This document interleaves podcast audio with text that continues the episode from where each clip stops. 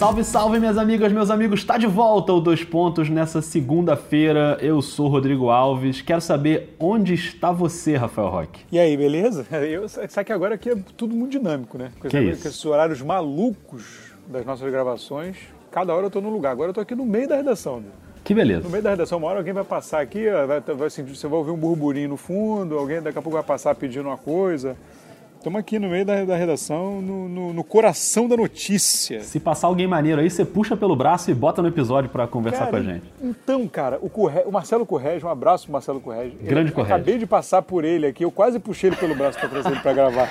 Olha aí, hein? Só que eu tô gravando em condições aqui. Condições adversas? Ainda bem que não tem vídeo, ainda bem que não tem vídeo. Eu tô aqui com dois celulares no colo, então é beleza. Condições extremas. Então, se passar o Cleiton Conservani por aí, você puxa ele também, Exatamente. que ele gosta de eu não ia submeter um repórter do gabarito do Marcelo Correia, essas condições que eu estou gravando. Né? Não tem Muito nem bom. canopla aqui, como é que eu faço? Não tem, muito bom.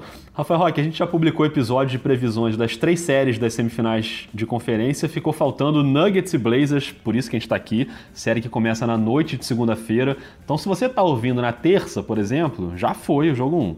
E como teve jogo 1 já das outras três séries, não tem como a gente dar uma pincelada, mas também não dá para entrar muito em análise porque, por exemplo, o jogo 2 de Raptors e Sixers, muito provavelmente quando você está ouvindo esse episódio, ele já vai estar tá rolando, porque ele é cedo na noite de segunda-feira, então Raptors e Sixers dá pra gente falar, né, Rock, que o Kawhi dominou o primeiro jogo, uma atuação magistral, não é novidade para ninguém.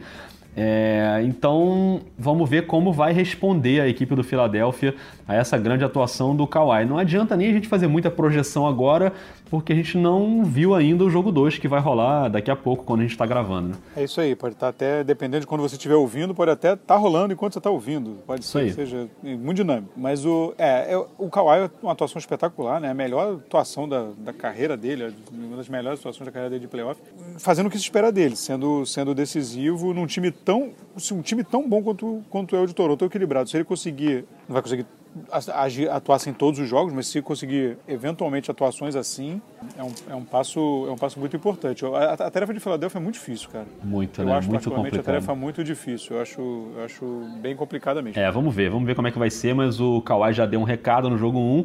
Quem também deu um recado foi o Boston Celtics, que segurou o Antetokounmpo no jogo 1, venceu em Milwaukee.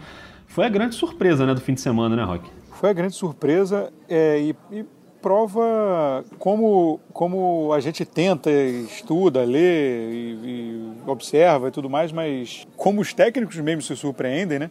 A gente, é, eu, eu mesmo, quando ao analisar essa série, eu estava preocupado com a capacidade do Al Horford e do sistema defensivo de, de, de, de Boston de segurar o Antetokounmpo. É, a gente falou isso aqui, E- né? Exatamente. Eu me mostrava muito preocupado em como o- Brad Stevens ia montar isso. E, e conseguiu fazer um... Conseguiu, dentro da, da, da produção do, do Antetokounmpo de temporada, dá para dizer que anulou o Antetokounmpo, né? Pois é, cara. Ele fez mais bola de 3 do que de 2 no aproveitamento. Se Né? for olhar a pontuação dele, ele ficou perto da média. É, Mas, mas ele chutou muito mal, né? muito. Ele foi obrigado a chutar, que, que é, talvez seja o- a ligeira fraqueza dele ainda seja o arremesso de média e longa distância. E acabou que o melhor dele no jogo acabou sendo de longa distância, né? Que ele teve um aproveitamento bom e que ninguém esperava, mas o, o. Boston tirou ele totalmente do jogo que ele prefere, que é o jogo interior, né? Exatamente, porque ele conseguiu tirar ele da zona de conforto e, e, e fazer com que ele tentasse arremesso aonde- nos quais ele não é muito bom. Ele até conseguiu um bom aproveitamento, mas é, é- é aquele arremesso que não é o ideal dele. É, e pouco volume, Então, né? Exatamente. Então, então foi, foi, eu diria, assim, esse é o jogo, esse é o jogo de almanac, né? O jogo para o Brad Stevens mostrar para a equipe, falar, olha, temos que, se quisermos ganhar essa série, temos que jogar assim. É, mas eu ainda acho que o Milwaukee tem capacidade para virar essa série, vai ser uma série de muito ajuste. Ainda mantém o palpite que eu coloquei de vitória do Milwaukee, mas o Boston começou muito animado. O, o, o, o Mike Budenholzer, ele é muito criticado no trabalho dele em geral na NBA por não conseguir fazer muito ajuste. Ele teve esses problemas em Atlanta, né? É, quando ele conseguiu a melhor campanha da temporada regular, técnico do ano, e no playoff não conseguiu, né? Exatamente. Hoje ele é outro técnico, obviamente, né? As pessoas vão evoluindo na carreira. Vamos ver como ele vai, vai agir, assim, porque ele, ele tem essa questão de ser um pouco questionado de não ser um cara muito bom em ajuste. É, vamos ver como é que ele se adapta. É, é, tanto que ele passou o jogo inteiro ele não conseguiu, né? Fazer ali uma, uma, Ele não conseguiu sair do esquema que o Boston montou. Agora ele tem um dia, dois para fazer isso. Vamos ver como que vem. É, e fica um recadinho aí também para a gente não esquecer quem é Brad Stevens, né? Quem é um baita técnico que vinha sendo criticado aí nessa temporada, mas é um cara que tem um repertório também bem interessante e já mostrou isso no jogo 1. E o jogão de domingo, Rock? Warriors vencendo os Rockets em casa. Só se fala de arbitragem, Rock. Então, cara, que assunto mala, né? assim, oh meu Deus, a gente espera, esperou um ano por essa série, uma temporada inteira, todo mundo só se falou disso, aí o playoff vai ser, como é que vai ser, vai encontrar, vai, vai, vai, se encontrar antes da final de conferência, ah meu Deus, que, vai, como é que vai ficar? E agora ninguém fala do jogo. Pois é. Né? Fica essa coisa, é, esse debate da arbitragem e eu entendo muito se falou, eu não quero muito, eu quero muito não me estender nesse assunto assim. É, o que muito se falou sobre essa, sobre a, né, a, área de pouso, as faltas na bola de três lá do, do Harden e tal, realmente me, me, me, pareceu que os árbitros, eu fiquei com a sensação de que os árbitros quiseram estabelecer um tom. Essas faltas foram muito dadas na temporada regular e ela de alguma forma faz parte do repertório de Houston. É, de alguma forma ela faz parte da produção, ela, é, ela, é meio um desafogo. Essa é a falta que o, que o, que o Chris Paul sempre sofre com aquele hip check. Ele bate o braço no, no braço do cara e sofre a falta. Quando o, Houston entra no bônus, o Chris Paul sofre essa falta. Pode, pode reparar, isso fazia parte do repertório. E foi dado muito na temporada regular. E me pareceu que os árbitros quiseram estabelecer um parâmetro. Olha só, não vamos dar essa falta no, no playoff. Ficou, ficou me parecendo isso.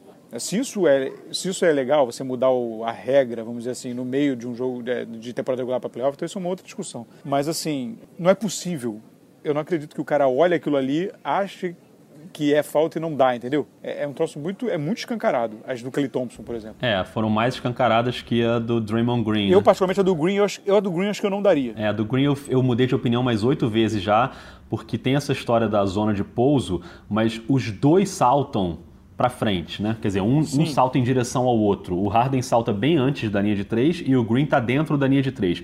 Os dois saltam em movimento e caem no mesmo lugar. Mas o Harden é, ele joga claramente as pernas para cima. Então acho que é uma falta mais difícil de você avaliar se foi falta ou não.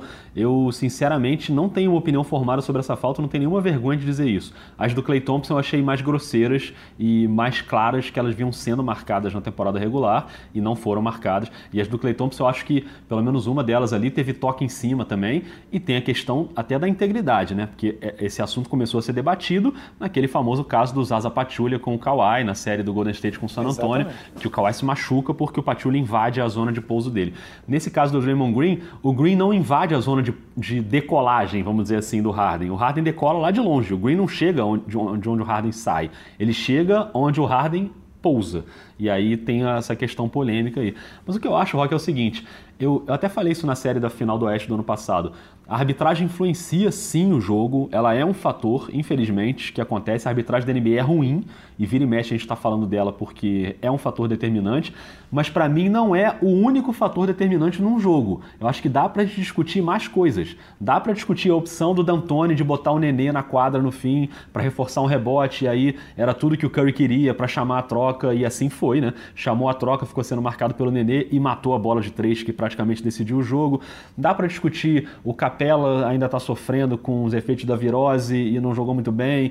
Dá para discutir o que foi o Kevin Durant durante o jogo. Então, assim, tem várias coisas ali que eu acho que é, se somam à questão da arbitragem e eu vejo essas coisas não sendo praticamente debatidas, né? Porque só se fala de arbitragem e aí, quando se fala de arbitragem, vira uma coisa de um certo ódio que eu acho que o que eu mais lamento é que a série mais maneira, a série mais legal que todo mundo está esperando, ela mais uma vez, assim como aconteceu no passado também, ela mais uma vez consegue tirar o pior das pessoas no debate que é o pior que tem na comunidade do basquete, que é um clubismo alucinado que não importa analisar o, o, fato. Se você é torcedor do Houston, você vai culpar o Golden State. Se você é torcedor do Golden State, você vai culpar o Houston. Em 90% dos casos é assim que acontece. E aí vira uma briga, uma porradaria. Eu, eu, detesto o Harden, então vou falar que ele cava falta sempre. Eu detesto o Golden State, então vou falar que eles são favorecidos pela arbitragem sempre.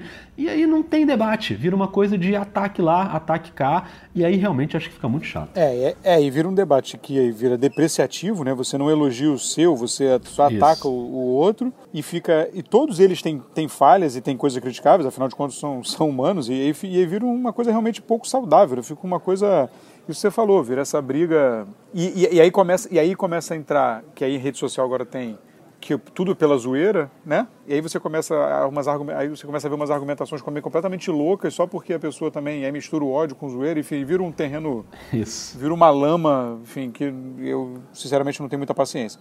É. Assim, sobre o jogo, então, do, do, do que você citou, eu, eu não concordo, assim, o D'Antoni está lá, ele ganha o salário dele, ele é um técnico super premiado, os maiores vencedores da história da NBA, ele tem que tomar decisões salário dele. um pouquinho maior que o nosso. Um pouquinho né? maior, só um pouquinho.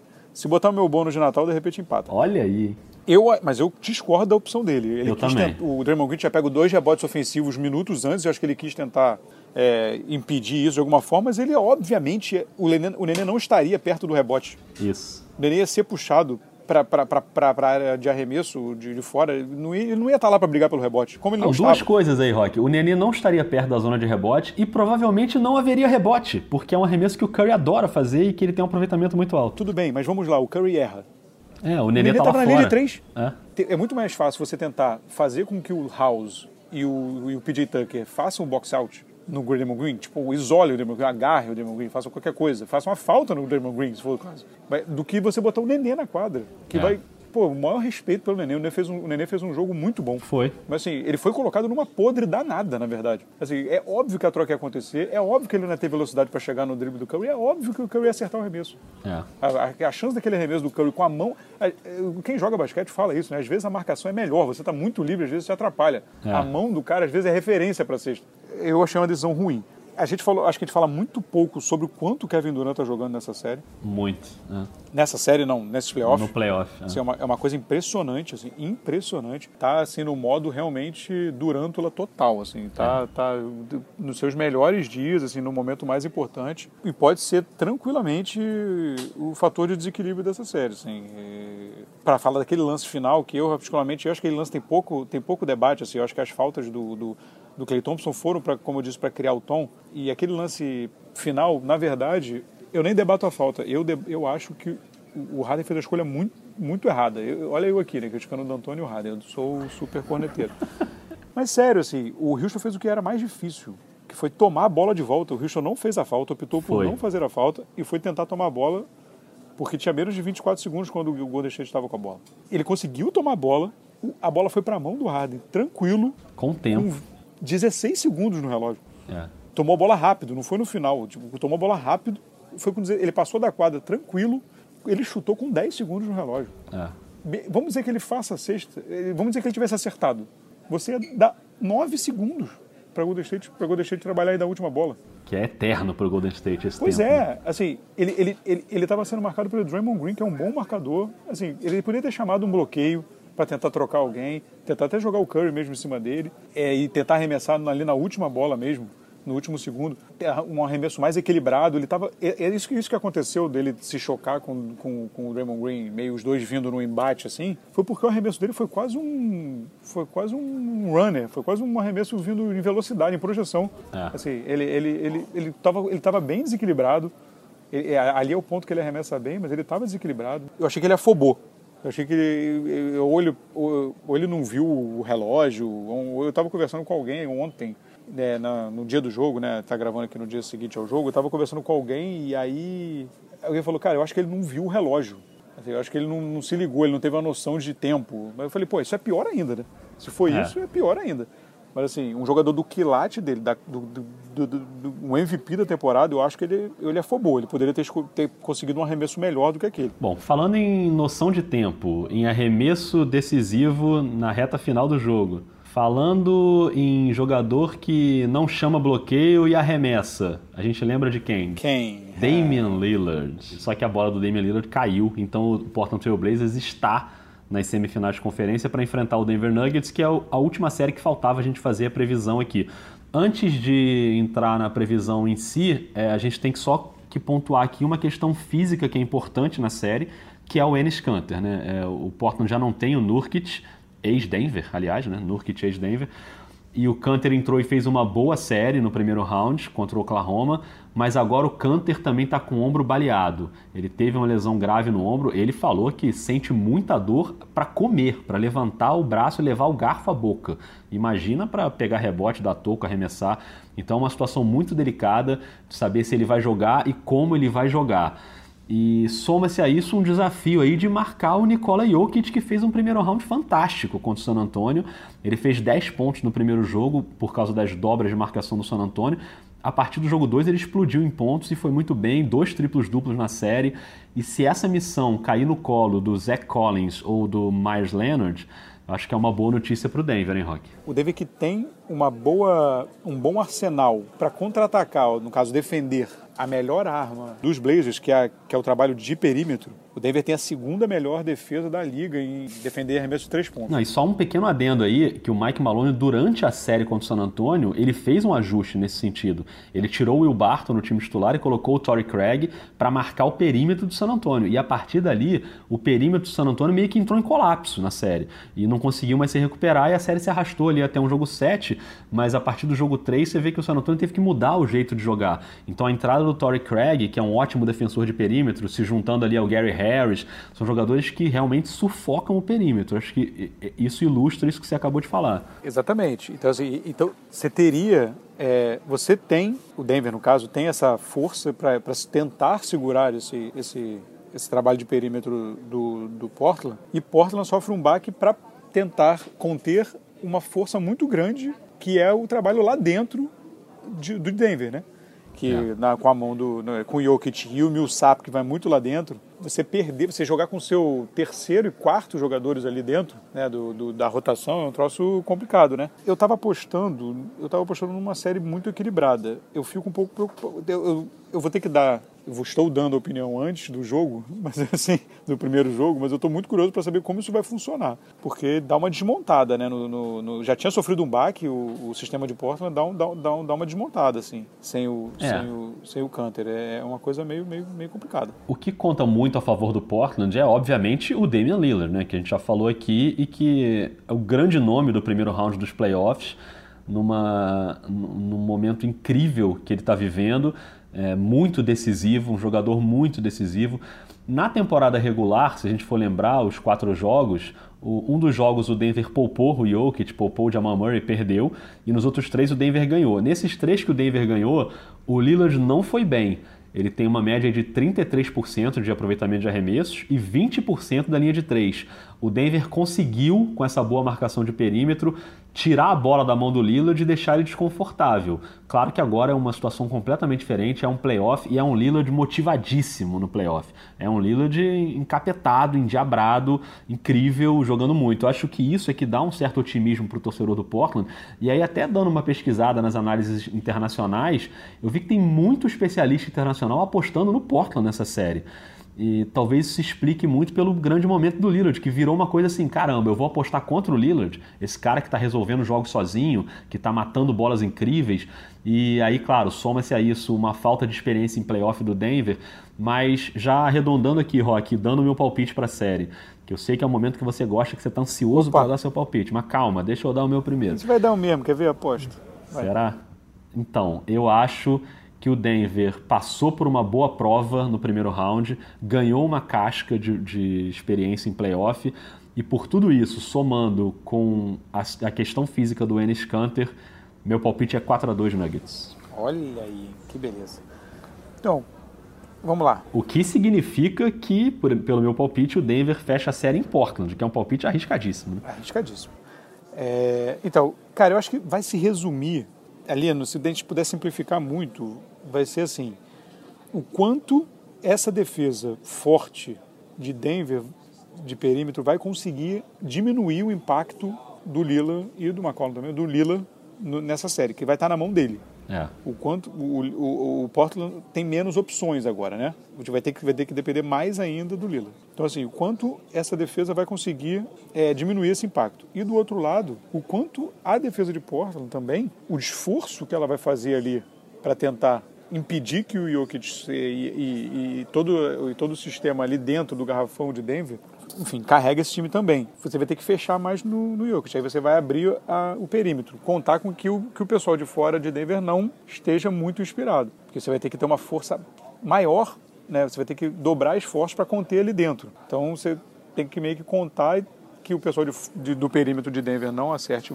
né? Não esteja muito inspirado. E evitar muitos rebotes ofensivos também, né? Que ficar dando segunda chance aí facilita bastante para Denver. Eu estou enrolando a beça. É, eu tô vendo. Para dar meu palpite, mas eu vou dar, não, cara, então, eu vou dar o palpite 4 a 3. Nuggets. 4 a 3 Denver, é. Boa. E, e, digo mais, eu acho. Porque eu tô confiando. Esse negócio, o Denver gosta. Ele, ele, é muito difícil perder em casa, né? E fora ele dá uma. Ele também não, ele não vai. Não é muito forte em fora. Então, assim, eu tô achando que vai ser 4x3 se bobear, vai ser todo mundo ganhando em casa. Será, rapaz? Isso aí seria interessante e surpreendente até, né?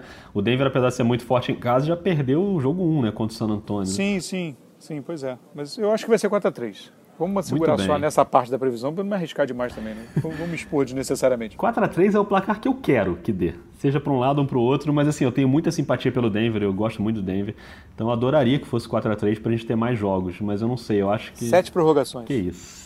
Rock, depois dessa sua previsão catastrófica. Não teve uma série. Eu, eu, sou péssimo de memória. Não teve uma série. Que teve que... sete prorrogações? Não, sete prorrogações não, mas foram várias prorrogações. Não teve o ano passado retrasado? Teve, mas a minha memória também é muito ruim. É, minha memória é péssima. Se alguém lembrar, por favor, depois mande no, nos comentários. Bota aí, no, Twitter, no Twitter. Bota é. no Twitter. Eu vou pesquisar no arroba NBA dos pontos. Rafael Roque, vamos embora, que ainda tem jogo para fazer hoje. Vambora, você tá aí no tem. meio do plantão, aqui é trabalho. Tô, tô, tô aqui no, no, no momento do lanche. Agora deixei isso? de comer em prol de vocês ouvintes. Olha que espetáculo. Vocês sejam muito gratos a Rafael Roque por esse momento aí de inanição. Minha dieta agradece. Muito bem. Roque, um abraço, hein? Um abraço, até a próxima. Valeu.